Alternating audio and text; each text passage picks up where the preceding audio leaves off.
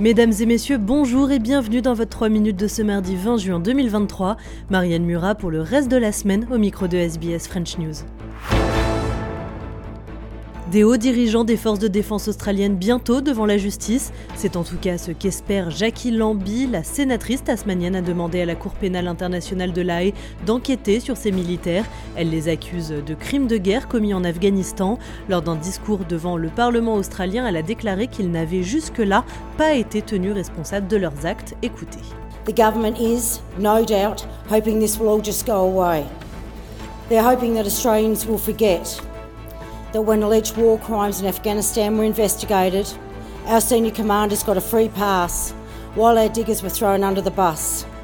Well, we don't forget. I won't forget, lest we forget. En Nouvelle-Zélande, une attaque à l'arme blanche a fait 4 blessés aujourd'hui dans la ville d'Auckland. Le suspect, un jeune homme de 24 ans muni d'une hache, a été arrêté par la police. Les victimes sont toutes à l'hôpital dans un état stable. On écoute le témoignage d'un témoin de la scène. I didn't realize this, uh, serious, like crazy rampage assault. I thought it's just a retaliation. Comes to me or have a beef someone else, come in, give it a guy hiding. But that was crazy. Concernant le référendum sur la voie aborigène, Lydia Sorp a officiellement confirmé qu'elle voterait contre. La sénatrice anciennement écologiste va contribuer à la campagne du non dans une brochure officielle publiée par la commission électorale australienne qui sera envoyée aux électeurs en même temps que la brochure soutenant le oui juste avant le référendum. Pour Lydia Thorpe, cette voix autochtone au Parlement viole les anciens protocoles indigènes. Écoutez. We don't accept uh, any colonial uh, mechanism that continues to control us, which is what the voice ultimately is a part of. It's part of a colonial system that will continue to oppress us.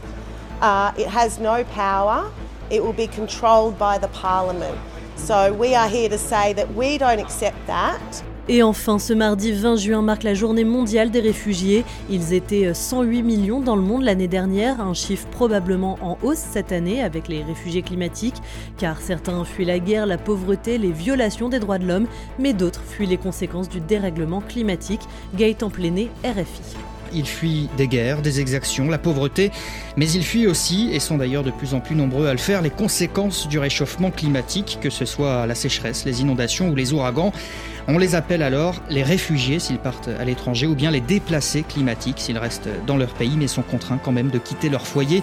Et ils sont mis à l'honneur chaque 20 juin. Aujourd'hui donc, lors d'une journée mondiale, difficile de dire précisément combien ils sont, surtout qu'il n'existe pas de statut de réfugié climatique reconnu en tant que tel par le droit international.